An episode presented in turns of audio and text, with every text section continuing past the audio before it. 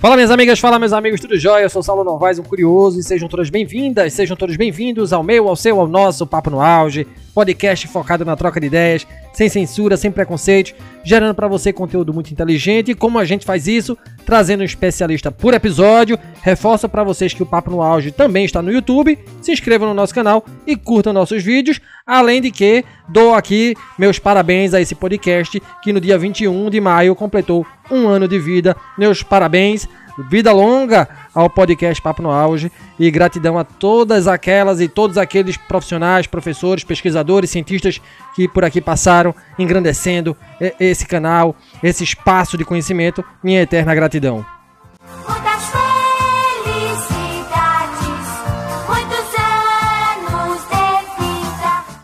O termo empreendedorismo causa grandes discussões em todo o mundo, seja na academia, seja nos governos, seja no mercado, por ser responsável pelo desenvolvimento econômico dos países desenvolvidos e dos países em desenvolvimento. É um tema ainda mais debatido nos dias de hoje, tendo em vista a escassez de recursos provocada por flutuações econômicas, crises sanitárias e sociais. É patente que ideias e projetos empreendedores elevam a competitividade no ambiente de negócios, sendo este um palco demasiado exigente. E essa competitividade surge do perfil empreendedor, através da sua conquista profissional e de resultados empresariais que refletem diretamente no desenvolvimento econômico e social. O empreendedorismo é estimulado pela criatividade e inovação. Na atual sociedade do conhecimento, o ato de empreender é marcado, para além da competitividade, pelo desenvolvimento tecnológico, assumindo um papel de destaque por ser capaz de impulsionar a criação de empresas de caráter inovador, implantando, pois, novos negócios. No Brasil, o empreendedorismo se popularizou a partir da década de 90, mas o empreendedorismo startup só passou a ser conhecido no país e executado por empreendedores brasileiros nos anos de 99 a 2001, quando surgiu a bolha da internet. Mas efetivamente, o que seria uma startup? É uma empresa? É um projeto? Para responder essas indagações, convido para este papo no auge o professor Guilherme Alves. O professor Guilherme é bacharel em gestão da informação, mestre e doutor em ciência da informação pela Universidade Federal de Pernambuco. Além disso, é consultor credenciado ao Sistema S nas áreas de marketing, planejamento empresarial, inovação e negócios digitais, possuindo experiência em mentorias de startups é também empreendedor, proprietário da Riff Coworking. E seja bem-vindo, professor Guilherme. Um grande prazer tê-lo aqui em nosso podcast. E conta pra gente, professor, como é que foi essa jornada profissional? Eu particularmente já ouvi a sua história, mas é interessante que nossos ouvintes também a escutem, porque serve de inspiração, né? Como é que foram essas escolhas acadêmicas, desde a escolha pelo curso de gestão da informação até chegar ao doutorado? e a sua trajetória enquanto empreendedor, professor. Muito bem-vindo mais uma vez, professor Guilherme.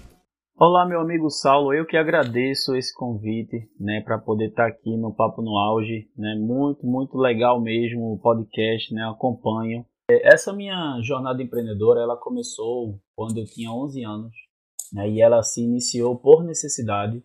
O motivo foi que meu pai havia falecido, né? E aí a gente estava passando por uma situação muito difícil em casa. E essa situação me levou a querer, né, a ter a vontade de contribuir financeiramente dentro da minha casa. Tive uma ideia de montar uma barraquinha para poder vender chiclete, paçoca, bombons, picolé. E isso me ajudou a, in a me iniciar com o empreendedorismo. Né? É, comecei a desenvolver várias habilidades voltadas à persuasão, negociação, vendas né? E foi muito bom nesse sentido para poder começar no empreendedorismo. Apesar da gente estar tá passando por muitas dificuldades, né? Essa barraquinha Recifiteiro ajudou bastante a gente a ter uma, uma maior né, contribuição financeira dentro de casa. O meu segundo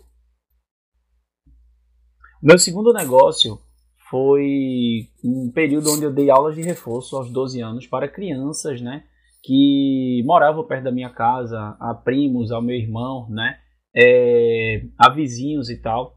E foi muito legal porque nesse período eu consegui desenvolver habilidades voltadas à transmissão do conhecimento, à comunicação e por aí vai. E uma coisa que eu acredito bastante é que a gente é, prototipa muitas das coisas né, que a gente coloca em prática na vida adulta, a gente prototipa quando é criança, quando é adolescente.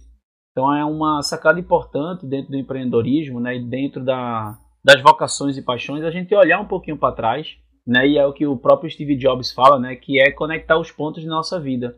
Então, o que, é que foi que a gente fez no passado que a gente se conectava tanto, que a gente gostava tanto, que a gente entendia como uma, uma paixão ou algo que a gente é, se interessava bastante fazer e colocava a gente em fluxo, né?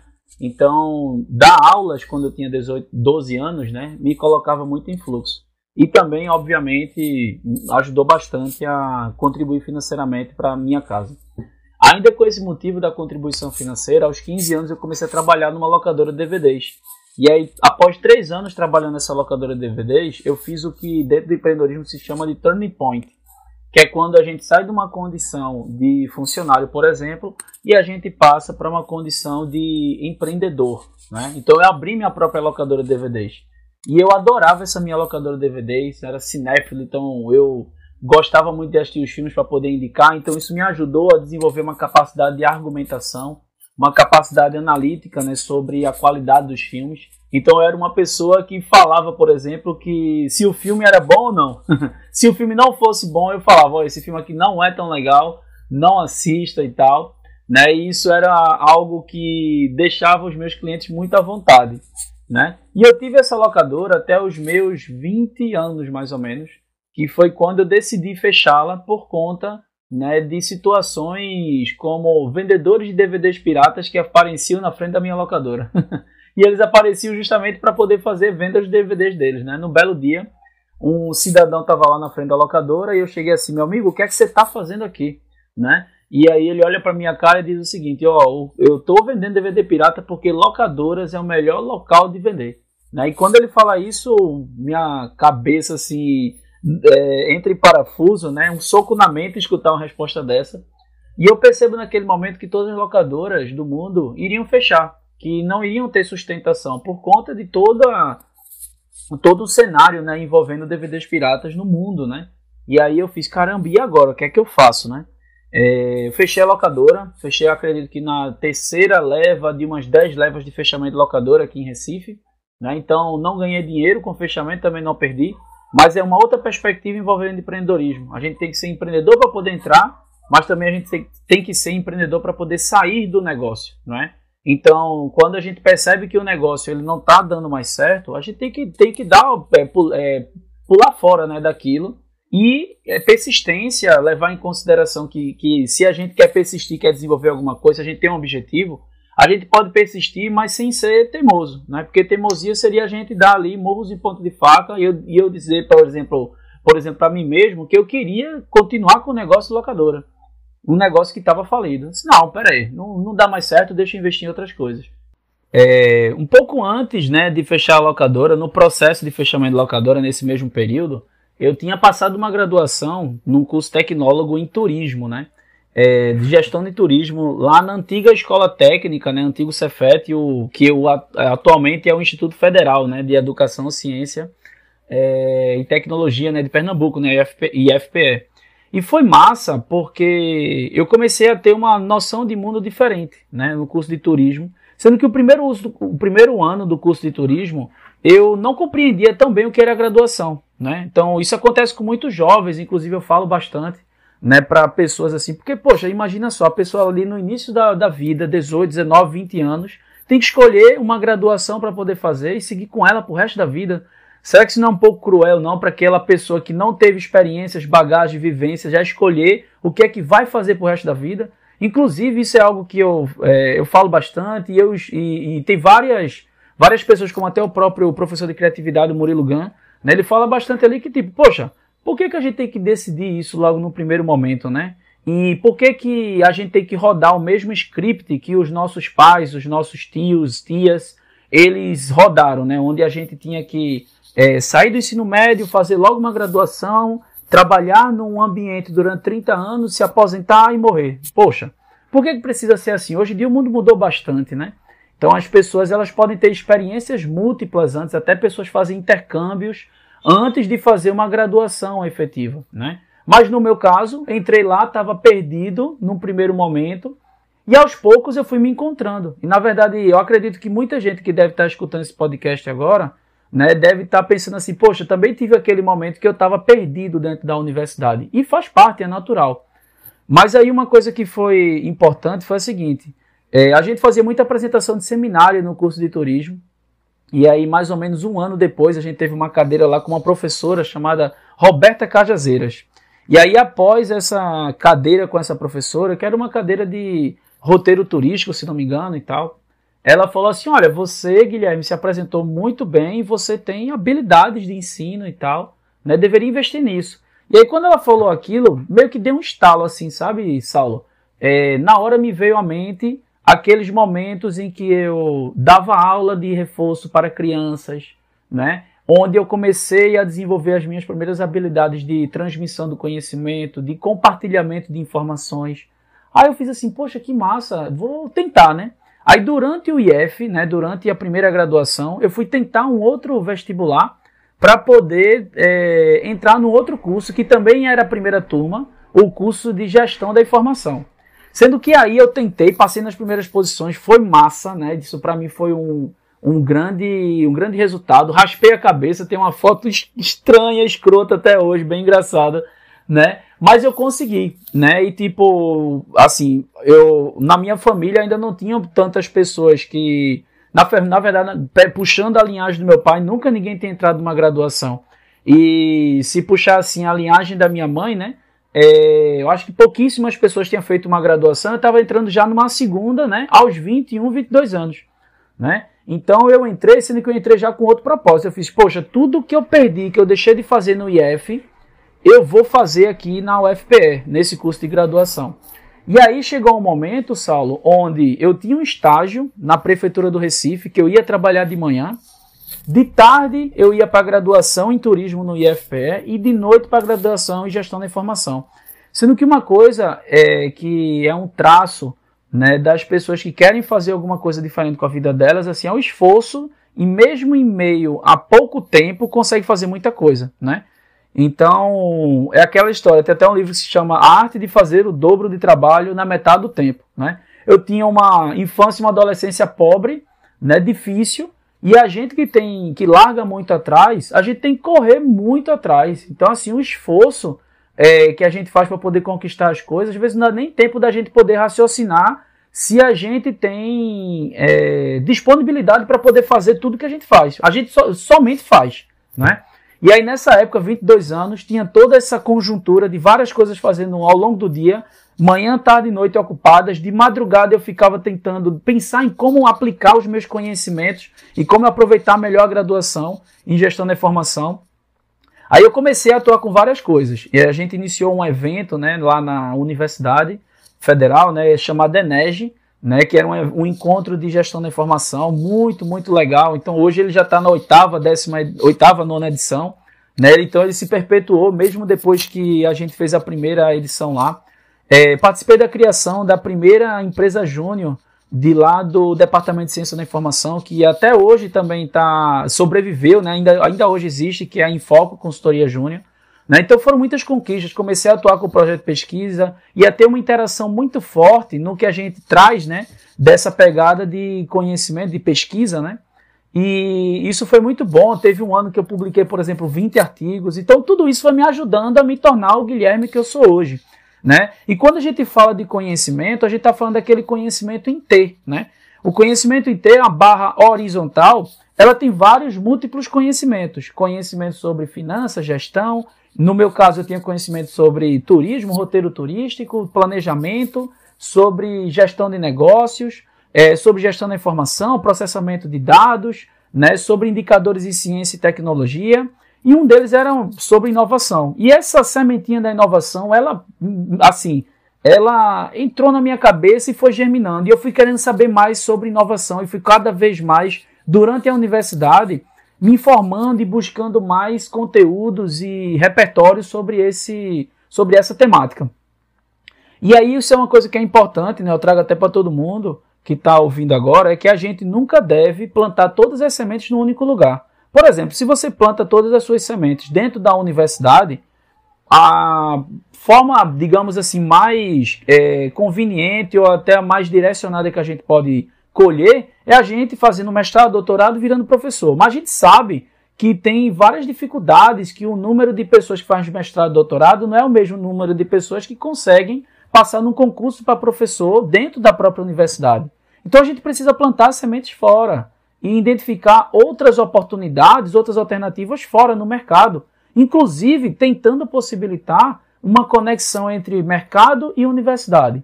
E foi tentando buscar essa conexão, porque eu sempre tentei fomentar isso aí. Né? Durante até a própria graduação, eu atuei pela Impetur, atuei pela Embratur, né? fui atuando por outras instituições, fazendo pesquisas estatísticas. Né? E aí surgiu uma oportunidade né, de atuar por um programa de inovação chamado Agentes Locais de Inovação. Né? E esse programa de inovação, ele era uma parceria técnica entre Sebrae e CNPq. Né? Foi um programa que eu entrei no ano de 2012 e que me ajudou bastante a adquirir um repertório voltado à consultoria e à instrutoria. E foi isso que eu fui absorvendo ao longo dos últimos oito anos, né? Fui absorvendo bastante sobre essa pegada. Terminei esse projeto, aí aconteceu uma situação muito pesada, né, no, em meio a esse projeto, que foi o falecimento da minha mãe, né? E eu fiz assim, meu Deus do céu, o que é que eu faço? Mas eu tentei me apegar muito ao trabalho, né, ao foco, a poder fazer realmente o tempo passar pensando em como ajudar algumas pequenas empresas, né, visto que é, o foco de atuação desse programa ARI, ALI era levar, né, a fomentar a inovação na micro e pequena empresa. Então isso me ajudou bastante a tentar, né, é, lidar com a situação. Né? Foi muito difícil o processo. Na mesma época, meu irmão é, foi pai, né? E aí ele precisava tomar conta da família dele, né? Ele saiu de casa, inclusive, né? Então as, as responsabilidades ficaram comigo, né? Ficaram é, no momento assim que estava tudo muito difícil. Mas a gente tá lá, né? A gente tá para poder correr. Nessa mesma época eu terminei uma especialização que eu já tinha iniciado em gestão de negócios. É, passei no mestrado, né? Então estava ali no meio de todo esse furdunço aí de coisas, né? no meio de uma dissertação, a morte da minha mãe, é, me encaminhando para a finalização desse programa de inovação. Aí chega ali mais ou menos no ano 2014, né? Eu consigo termino aquele projeto, né? Do, do, do termino o programa Agente Local de Inovação, a minha atuação. Né, chega o final do ano, né, um, mais ou menos um ano depois do falecimento da minha mãe, uma, uma dificuldade enorme é, e aí eu lembro como se fosse ontem, dia 4 de dezembro né, de 2014. Lá estou eu na minha casa, né, sem nada para comer, olho para a geladeira, é a única coisa que tem é um caldo quinó. Né, e aí eu como aquele caldo quinó e faço, meu Deus do céu, o que é que está acontecendo com minha vida? Né, e isso me leva a colocar vários planos no papel e a tentar buscar alcançar esses planos. Né? Coloco algumas metas, corro atrás delas e durante o ano 2015 eu faço muita coisa passo num programa, no mesmo programa de agentes locais de inovação, sendo para poder atuar como facilitador. Então, dei uma girada pelo Brasil, ministrando capacitações é, através desse programa. Dei uma viajada pelo mundo. Né, exatamente um ano depois desse 4 de dezembro, eu estou na frente do Google. Né, eu, fiz, eu fiz uma missão técnica para o Vale do Silício. Né, então, eu estou lá visitando Netflix, Google, Apple, Facebook né, passando algumas semanas incríveis, onde é a meca da inovação. Então, assim, o que me ajudou a ter essas conquistas tão é, no, no, curto período, né, foi muita dedicação, foco e ter um direcionamento claro em busca de oportunidades. Né? Isso foi me levando para outros projetos, né, e para algumas sociedades também e tal. Algumas sociedades frustradas, né, depois que eu é, depois desse, desse período, né, onde eu trabalhava demais e ganhava pouco, né, não ganhava o suficiente, né, isso me levou, inclusive, né, a repensar essas sociedades e tal, e fazer assim, meu Deus do céu, o que é que eu faço e tal, né, sendo que, infelizmente, a gente demora bastante para poder perceber alguns indícios, né, que muitas vezes os sócios dão, alguns sócios dão, sobre o que pode dar certo e o que pode dar errado. Às vezes a gente está muito apaixonado, está ali vidrado com a perspectiva né, de crescimento. A gente olha para aquela pessoa e fala assim, essa pessoa nunca vai fazer isso comigo e tal. Então, mas às vezes acontece, né? Às vezes a gente passa por algumas situações que são muito difíceis. E eu acho que essa é uma outra dica para quem está aqui, né? Que busca é, ter essa interação com a universidade, mas ao mesmo tempo com o mercado, que é escolher boas pessoas que têm uma filosofia de pensamento que se adequem a você. E uma coisa que eu escutei certa vez de um grande investidor pernambucano, né, o Teco Sodré, né, que trabalha inclusive fazendo investimentos lá com o Silvio Meira e por aí vai. Ele o seguinte: olha, uma coisa que a gente tem que garantir numa sociedade é que é, o sócio tem que ter direito de falar e direito de ser ouvido. E quando isso não acontece, é quando as coisas começam a fluir negativamente no processo. Então, por conta dessas situações, eu decidi sair de uma sociedade e aí eu iniciei uma outra sociedade com um amigo meu, uma pessoa muito querida, que é o Breno, né? E aí foi quando tudo fluiu. Isso foi mais ou menos no ano 2000, 2019. Né? E aí, Breno e eu abrimos a empresa no ano 2020. No ano 2020 eu também inicio uma, uma outra empresa, que é um coworking que fica lá no Porto Digital, o Riff Coworking. E aí a gente começa as duas empresas, né? 45 dias depois, lockdown. E aí a gente fala assim, meu Deus do céu, agora lascou, né? E agora, o que é que a gente faz? Mas a grande sacada do empreendedor, né? O que diferencia as pessoas não é o que elas fazem em momentos de prosperidade e felicidade, mas sim o que elas fazem em momentos de desespero e agonia. E aí naquele momento eu vi que, tipo, se eu é, sucumbisse em meio à pandemia, é, tudo iria por água abaixo. Mas como eu já tinha passado por situações muito mais pesadas na minha vida, né, que foi o falecimento dos meus pais, por ter quase passado fome, né, por ter tido essa dificuldade assim, essa carência emocional, digamos assim, né, de não ter pessoas importantes assim para poder você ter meio que uma rede, né, um colchão caso caso dê errado. Então, tipo assim, isso isso foi, né, sufocante durante uns momentos, mas eu fiz, poxa, eu já passei por coisa pior, consigo passar por essa pandemia né? E aí a gente foi trilhando passos, né, junto com os meus sócios, tanto no Cowork quanto no negócio de educação, que é a Inovação para Negócios, a minha empresa de educação junto com o Breno. Então, a gente foi focando, pivotamos um pouco, um pouco não, bastante os dois negócios, começamos a vender produtos digitais, né? E isso foi ajudando as duas empresas a crescerem bastante. Por exemplo, a empresa é, Inovação para Negócios, né? Ela conseguiu ter um faturamento em 2020, mesmo atuando durante poucos meses, né, porque a gente teve várias restrições, impedimentos de atuar por conta de algumas certidões negativas, né? A vida do empresário, vocês vão escutar muito essa história das certidões negativas, né? Então, uma certidão que a Caixa Econômica Federal não liberou acabou que impediu a gente de iniciar um projeto para poder atuar, por exemplo, em, em março. A gente só foi atuar depois do dia 10 de maio para poder emitir a primeira nota fiscal no dia mais ou menos 10 de junho de 2020. Veja só. Então, quase seis meses sem faturar nada por uma empresa. E a outra empresa que é no negócio físico, como eu falei para vocês, né, um negócio físico onde a gente teve que parar, paralisar a operação porque não podia ter negócios físicos atuando, né, por conta do lockdown. Mas como falei, a gente começou a vender infoprodutos, a empresa Inovação para Negócios conseguiu ter um faturamento em 2020 é, melhor do que eu e o meu sócio tínhamos tido em 2019. A gente chega a 2021 e praticamente a gente já está quase igualando isso, mesmo em, seis meses de atuação. O coworking que eu falei para vocês também cresce durante a pandemia. Né? Então, por exemplo, a gente tinha ali em março um cliente, a gente chega em março de 2020 um cliente, a gente chega, por exemplo, agora maio de 2021 com quase 90 clientes, né? Então, quase 90 empresas com sede é, fiscal dentro do coworking. Então, algo que ajudou bastante a ter essa conexão com, com, é, com o resultado, com a ação, foi entender que não dava para poder é, olhar o mundo de maneira isolada, mas sim de maneira colaborativa e cooperativa.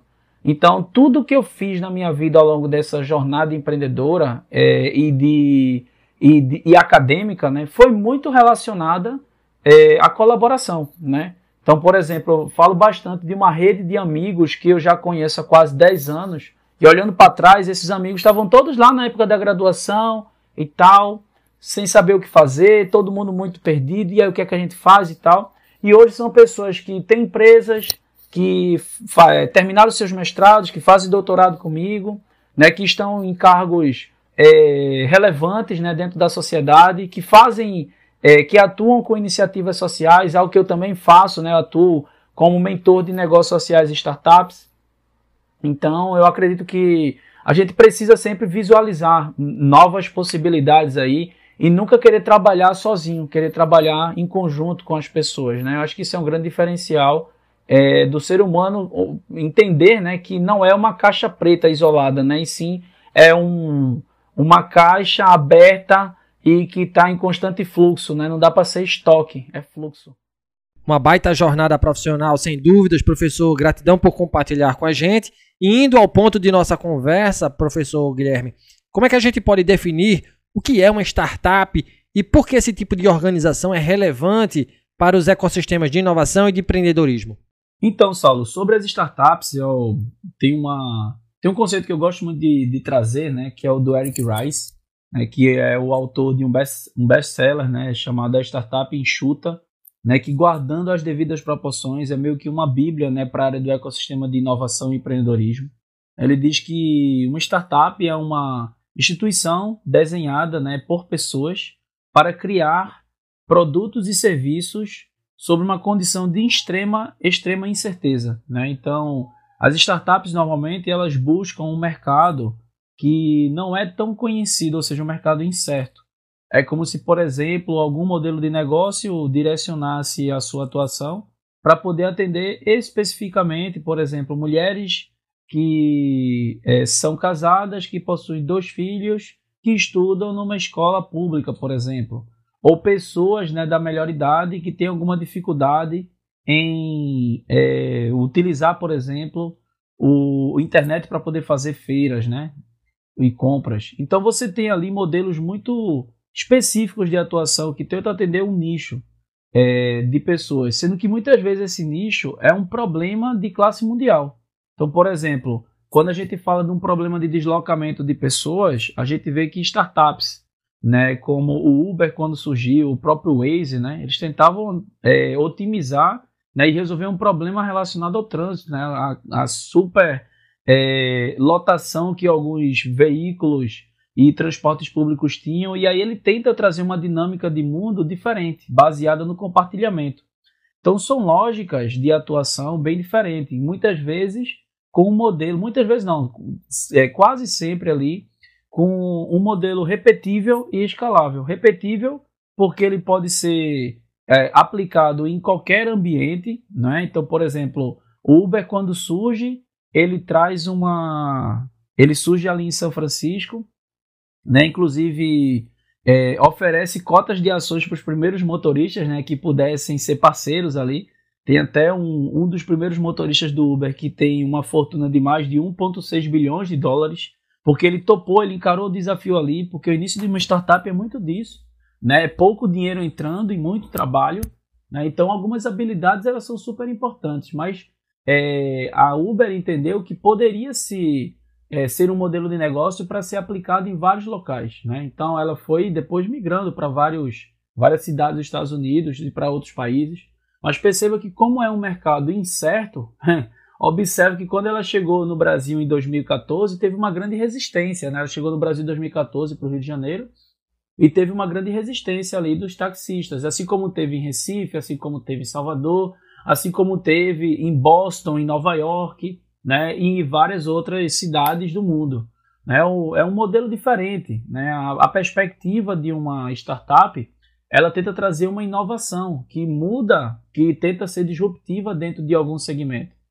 Né? Se a gente para para poder observar, o automóvel né, ele já foi uma, uma grande inovação né, no início do século XX e criadores de cavalo fizeram protestos para poder impedir que fossem produzidos é, automóveis, né, entendendo que os cavalos e as carruagens né, eram, eram é, os meios de transporte mais adequados para aquele momento e que, e que a criação do automóvel seria um retrocesso. Do mesmo jeito que daqui a alguns anos a gente vai ter aí uma classe de motoristas que vai estar tá fazendo protesto porque está surgindo o carro autônomo e porque está tá tirando o emprego dessas pessoas. Assim como do mesmo jeito, é, diversas. A galera lá que vendia os DVDs piratas que eu estava falando, né? Que fecharam minha locadora, o pessoal ficou super triste aí quando a onda do streaming começou pegando forte, né? Então, assim, tem mode esses modelos, eles são, pela, pela característica de crescimento, eles são extremamente escaláveis, né? E essa pegada da escalabilidade é que com um time muito enxuto, você consegue ter um faturamento maior, né? A ideia da escala é justamente essa, que inclusive é até um, um aspecto que eu tô que eu estudei no, no doutorado, né? que é a pegada onde a gente consegue ter um faturamento muito alto, a gente consegue dobrar o volume de produção, mesmo sem precisar dobrar a quantidade de pessoas. Antes existia muito disso, sabe? Você só era considerado uma grande empresa se você tivesse uma grande estrutura física, né? E se você tivesse uma quantidade de funcionários gigantesca, né? E aí você vê, por exemplo, que negócios que eram considerados é, pequenos, eles conseguem ali ter uma, um faturamento gigantesco, em pouco tempo consegue ter um valuation enorme e consegue ser super disruptivos no mercado. Você vê que, por exemplo, hoje o Twitter não existe mais obrigação de trabalho presencial. E aí, quando eu estive lá no Vale do Silício, né, passei algumas semanas lá numa missão empresarial, eu pude aprender um pouco com essas empresas, né? Então visitei empresas como Google, Apple, Netflix, Facebook, né, dentre outras. Então entendi um pouco da dinâmica de inovação desses, dessas big techs, né? E são empresas que começaram pequeno, né? O, são empresas que começaram em garagem. Eu tenho uma foto bem legal que é na, onde, na, frente da, de, na, na, frente da garagem né, de onde a Apple foi criada, onde Steve Jobs começou as primeiras interações dele para poder desenvolver os primeiros computadores, né, os Macs. Então, a gente vai vendo que para o ecossistema de inovação funcionar e funcionar bem, né, e se desenvolver, é preciso um conjunto né, de, de empresas. E aí uma coisa super importante, hoje o Brasil já é o terceiro é, país com mais startups unicórnios, né? que são startups que valem mais de um bilhão de dólares. Né? São é, negócios que conseguem crescer numa, rapida, numa rapidez assim gigantesca. Né? Os primeiros, a primeira é a China, o segundo é os Estados Unidos e o terceiro é o Brasil. Né? Então a gente já consegue vê que o ecossistema de inovação brasileiro está se, brasileiro tá se destacando com vários tipos diferentes de startups, né? como as edutechs, que estão envolvidas com a educação, as health techs, que são empresas na área de saúde, né? as é, construtechs e as proptechs dentro da área de construção civil e de propriedades, né? A gente tem visto as martechs dentro da área de marketing, né? Dentre diversas outras techs da vida, como as food techs, né? Então, esse contexto tem favorecido o desenvolvimento de vários ecossistemas de inovação no Brasil, como, por exemplo, o Girimum Valley, que fica lá no Rio Grande do Norte, o Sururu Valley, no, que fica lá na, em Alagoas, né? A gente vê, por exemplo, ali a galera da Faria Lima, lá em São Paulo, extremamente desenvolvida, né? O São Pedro Valley, que fica, por exemplo, em, em Belo Horizonte. Então, são ecossistemas de inovação que eu tive a oportunidade de visitar e que estão ajudando a desenvolver outras startups. O que a gente precisa é ter cases de sucesso e de fracasso. Né? Uma coisa muito interessante do ecossistema de inovação e desse, desse, desse cenário das startups é que muita gente tem um senso de give back, que é a possibilidade de devolver. Né? Recebe capacitações, mentorias, é, fontes de financiamento, recebe dinheiro dos investidores anjos e aí muitos desses startupeiros têm o senso de querer retribuir de alguma forma para que novas startups possam surgir. E dentre todos esses ecossistemas de inovação, um deles que hoje eu vivencio é o do Porto Digital, né? o do Parque Tecnológico a céu aberto, né? no Recife Antigo, onde vários negócios vêm se desenvolvendo ao longo dos últimos 30 anos, né? vários negócios de tecnologia. Né? Tem várias empresas, a Prep, né? a Event 3, a Inloco, a Elógica, né? A Recrute aí, né, são é, a própria Salvos, né, que é uma empresa que tenta é, que tenta buscar um monitoramento em tempo real do estoque de oxigênio, né? A própria Recrute aí que eu acabei de falar para vocês, né, que tenta entregar, por exemplo, uma inteligência artificial que ajuda empresas a alcançarem o talento certo que elas possuem. Essas empresas têm empreendedores, né, que buscam né, entregar, dar, fazer esse give back para que no, outros empreendedores possam é, se desenvolver.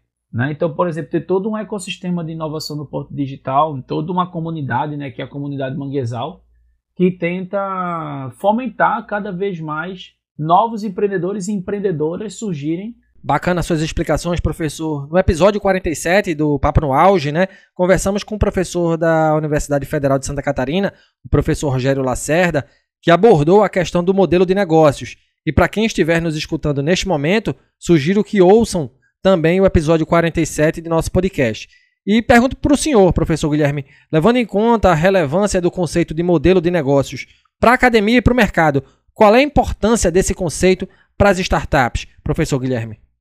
Pois bem, Saulo, em relação ao modelo de negócio, algo que é super importante de, de ser visualizado é que essas startups que eu falei, elas não surgem do nada, já com uma solução, né? E acho que surgem, surgem errado.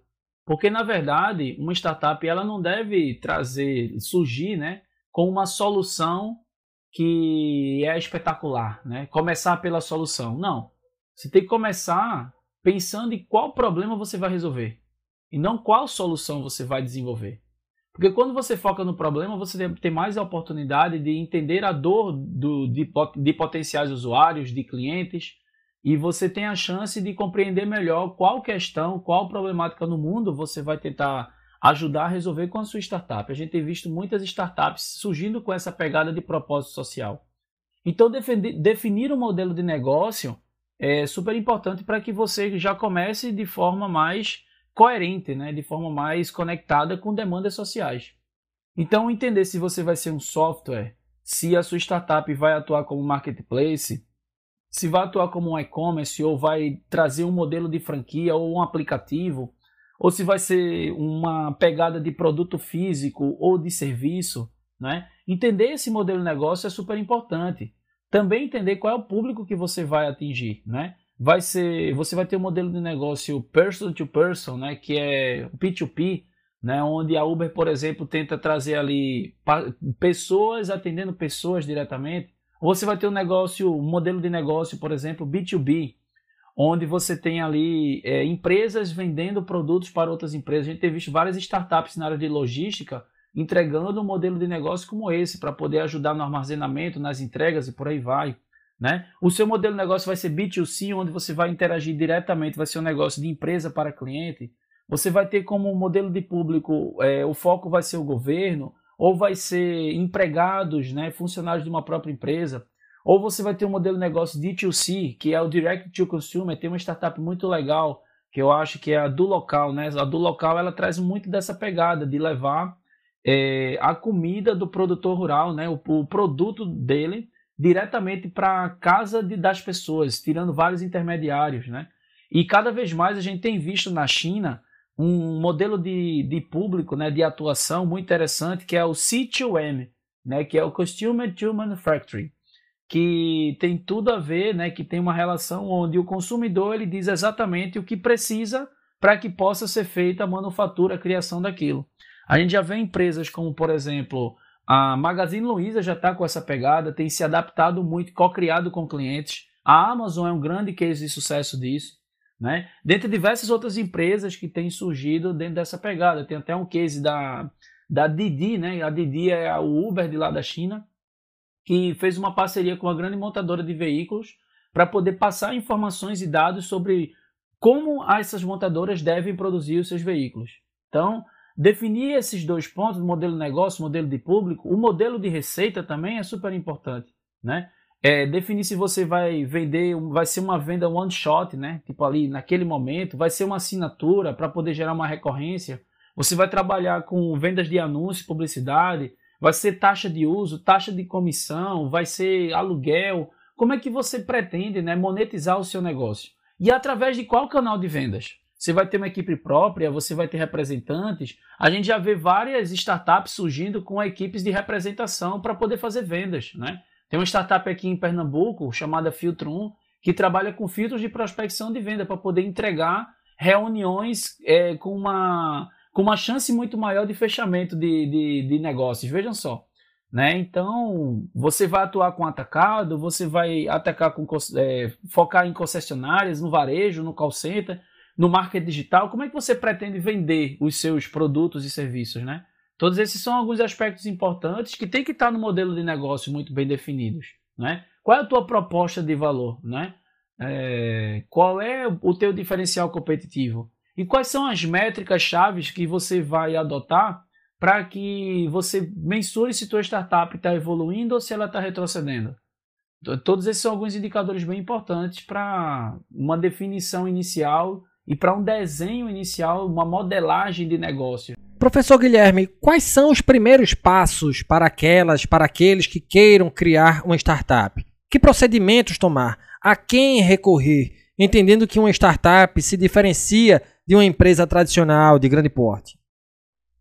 Saulo, é, hoje nas mentorias que eu dou né, para as startups que, que surgem né, pra, no, no, meio, no, no meio desse meu caminho, eu sempre sugiro que antes de você definir qualquer coisa, você precisa ter muito bem definido o problema, né? Qual é a dor que você está resolvendo do cliente? Eu sugiro bastante também que o pessoal converse com alguns desses clientes, né? essas pessoas que sofrem desse problema, as pessoas que são mais afetadas, né? impactadas por essa dor. Né? O, o que é que elas fazem hoje em dia para poder resolver esses problemas? Será que elas de fato possuem esse problema ou é alguma coisa que aquele, aquela pessoa que idealizou né, um, um determinado negócio ela acha que as pessoas têm? Será que isso já está comprovado? Tem fontes que mostram o tamanho de mercado disso? Então, definiu muito bem o problema, fez uma pesquisa, conversou com pessoas. Todos esses são alguns aspectos iniciais super importantes. Um segundo momento, né, que eu, um segundo passo, digamos assim, seria você criar um MVP, né? Você prototipa algo, coloca no papel e logo em seguida você é, define o MVP, que é o mínimo produto viável. Ou seja, é, você quer trazer uma solução, quer desenvolver um restaurante, por exemplo, o MVP desse restaurante seria você abrir o seu armário, verificar o que tem para comer lá dentro e começar a vender pelo Instagram. Isso é o MVP. É tipo, o meu produto final é uma mansão, mas o meu MVP é uma kitnet, que resolve o mesmo problema que é uma moradia, que é a questão de teto, você ter onde dormir. Então, esses dois primeiros pontos são super importantes. Você começa entendendo a dor, conversa com as pessoas e aí você cria um MVP para poder já começar a testar.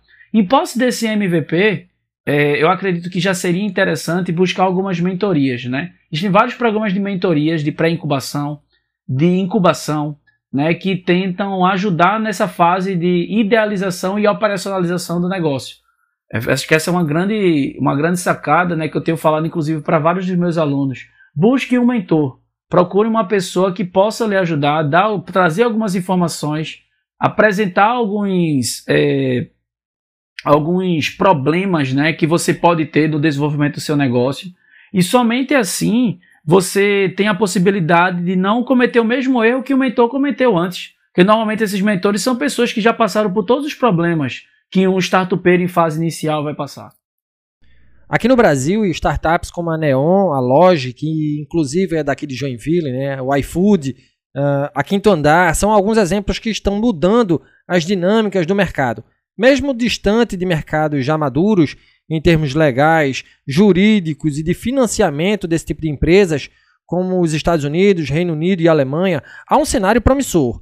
Em fevereiro de 2021, o Senado brasileiro aprovou por unanimidade foram 71 votos a favor e nenhum contra o projeto de lei complementar sob o número 146/2019, mais conhecido como Marco Legal das Startups, né? Dito isso, professor, o que esperar desse marco para o impulsionamento do ecossistema de inovação do Brasil? É, eu acredito que o marco legal da, de inovação, né?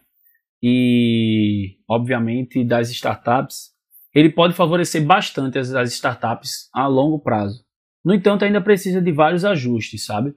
É, por exemplo, recentemente, né, o texto, um texto do, do marco legal, ele voltou né, para a Câmara né, e buscou abordar alguns pontos importantes, né, como regulações, compras governamentais, né, proteção aos investidores, apuração de ganho de capital e uma simplificação maior das empresas né, que são sociedades abertas. Né?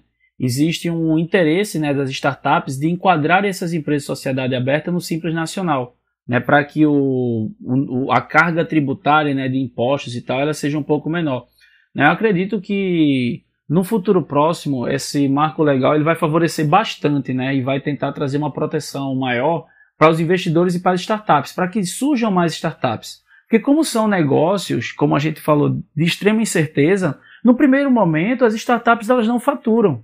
Né? Então, muitas vezes, precisa de um braço de investimento para que a startup continue evoluindo e consiga dar lucro em algum momento. Por exemplo, o Uber passou vários anos sem dar lucro e muito sustentada no valuation da empresa, ou seja, na cota de ações. Né? Você tem até uma startup super interessante né? É, no, no eixo sudeste, que é a Popping. Né? A Popping, ela, no primeiro momento, é, surgiu para tentar criar, muito para adolescente, para jovens e tal, que é basicamente o Tinder brasileiro. Né? A ideia do Popping é conectar pessoas em eventos, né? em, em festas. Então você diz lá qual é a festa que você está indo e tal, e aí é, outras pessoas também falam, e aí você consegue dar um match de dizer que tô, pô, tô com interesse de beijar a boca de tal pessoa, e aí você, puf, dá o match. Né? A Poppin passou anos e anos e anos e não teve, não faturou nada com nenhum cliente. Né? Mas era um serviço ali que estava colhendo dados e super interessante para poder esses dados serem trabalhados futuramente. futuramente. Então você vê que esse negócio ele somente conseguiu se sustentar porque teve alguns investimentos, inclusive até do próprio João Apolinário e da Camila Farani, né, que são Shark Tanks. Então tem alguns negócios, algumas startups que elas não vão conseguir faturar no primeiro momento, mas que são extremamente essenciais para que a sociedade consiga avançar, né? Então é importante a gente entender é, que dentro desse marco legal das startups existe uma grande chance de negócios surgirem aí e terem um favorecimento muito maior para que não apenas surja uma, duas, três, quatro startups unicórnios aí, mas que surjam 30, 40, 50, quem sabe. Né? E tem vários negócios que têm esse potencial, mas que muitas vezes acabam tendo dificuldades por conta de toda a carga tributária, de abertura, de alteração contratual é, e que precisa ser muito facilitado no Brasil para a gente fomentar ainda mais esse ecossistema. Professor, quando a gente olha para o cenário posto de pandemia, de colapso econômico e para os discursos que estão sendo proferidos, com foco no meio ambiente, na automação de serviços, na melhoria da educação, para quem quer se aventurar no mundo das startups, a partir da sua experiência, professor, qual o melhor ou quais os melhores nichos de negócios para estes tempos? É, Saulo, tem dois fenômenos que estão acontecendo no Brasil super importantes e relevantes para o contexto de desenvolvimento das startups. Um é a edutequerização das startups. Então a gente vê que várias, né, vários negócios que não tinham um viés educacional durante a pandemia desenvolveu uma pegada de infoprodutos, de entregar uma experiência diferenciada a partir de produtos digitais, de cursos, de capacitações, de imersões e por aí vai. Né? Grandes empresas começaram a ofertar isso. Nos Estados Unidos, por exemplo, a Zappos, né, que é uma empresa que foi comprada pela Amazon, ela começou a ofertar é, diversos bootcamps e cursos para poder mostrar como é que era o, o, o, o procedimento né, e os serviços que agregavam tanto valor à experiência do usuário né, gerando uma receita específica somente com a educação. É, isso eu falei dos Estados Unidos, mas a gente já vê movimentos em várias empresas brasileiras que migraram muito para essa pegada digital. A gente já tinha algumas startups muito na área de educação, né, como a Startse, a Conquer, né, que, que tinham modelos de negócio voltados ao presencial, mas que cada vez mais foram se digitalizando. Mas a gente já vê, por exemplo, empresas como a XP, que voltou às origens e começou a lançar diversos cursos para que pessoas possam investir melhor. Então, esse fenômeno da edutequerização, né, de trazer a educação para dentro do modelo de negócio, é algo que vai ficar marcante para os próximos tempos. É, ainda mais quando a gente fala de universidades que estão trazendo muito, muita teoria e pouca prática. Cada vez mais a gente vai ver as startups querendo faturar e ter um modelo, um, um, uma fatia né, do share de mercado de educação né, através de produtos cada vez mais conectados com realidade, mostrando o que de fato acontece e que precisa ser ajustado no, na atuação dos novos profissionais. Né? Um segundo fenômeno também que está acontecendo bastante é a fintecherização, que é as próprias startups desenvolverem os seus próprios métodos de pagamento, para não ter um intermediário passando por ali por dentro. Então, fintechs, edutechs, elas estouraram, bombaram bastante durante a pandemia. Né? Óbvio que no setor, por exemplo, das food techs e das health techs, deu uma bombada também muito forte. Porque, por exemplo, no caso das food techs, diversas empresas começaram a pensar em formas diferentes de, é, de poder levar os seus serviços para a casa dos clientes. Né? No que antes, por exemplo, o cliente vinha até a empresa, hoje, né? É, a empresa está indo até o cliente no processo, por exemplo, de muito trabalho de marca digital. É, você vê, por exemplo, health techs que surgiram, né? A telemedicina explodiu, né? Durante esse período de pandemia. E cada vez mais a telemedicina vai crescer muito, muito mais. O que e um outro uma pegada também que está acontecendo bastante é o desenvolvimento cada vez mais de habilidades voltadas a essa interação com tecnologia. Então, cada vez mais a gente vai ver negócios que têm uma pegada de inteligência artificial, negócios que têm uma pegada de internet das coisas, é, de big data, de, de utilização de drones, de impressão 3D, né? Então, de robótica, de nanotecnologia. É, cada vez mais esses negócios vão ter essa interação e vão trazer uma dinâmica super diferente né, para o mercado das startups no Brasil. E chegamos ao fim deste episódio do Papo no Auge. No episódio de hoje, conversamos com o professor, empreendedor e consultor de inovação Guilherme Alves. Professor Guilherme, muito obrigado por sua participação em nosso espaço de aprendizado. Foi uma conversa esclarecedora, de muita potência. Para quem quiser se apropriar mais sobre a temática discutida hoje, o que ler, professor? E mais uma vez, gratidão por sua participação aqui com a gente. Prazerzaço, foi massa esse papo aqui, tá com você, esse convite foi uma honra de verdade. E como dicas aí, eu, dica de livro, sugiro aí que o pessoal que está querendo iniciar um negócio, leia Roube como Artista. É um livro do Austin Kleon que basicamente diz que tem milhões de ideias aí espalhadas pelo mundo, doidas para poder serem capturadas por alguém. Né? Tem um livro muito legal, Vai Lá e Faz, do Tiago Matos, que é um futurólogo. Né? Ele criou algumas empresas também que têm uma, uma pegada muito forte na área de inovação. Né?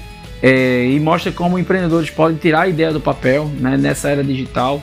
Né? Eu recomendo também alguns é, conteúdos no YouTube. Né? 9 em cada 10 pessoas acessam o YouTube para poder aprender alguma coisa. Né? E se você quer aprender sobre startup, lá tem muita coisa. Tem o Batalha das Startups, né? tem o Planeta Startups, tem o Anjo Investidor. Né? O Anjo Investidor é muito legal, que tem o, o João Kepler, né? fazendo investimentos em empresas e tal. Tem o próprio Shark Tank, que tem várias dicas de como você pode fazer um pitch muito bacana. Né? Então tem diversos assim.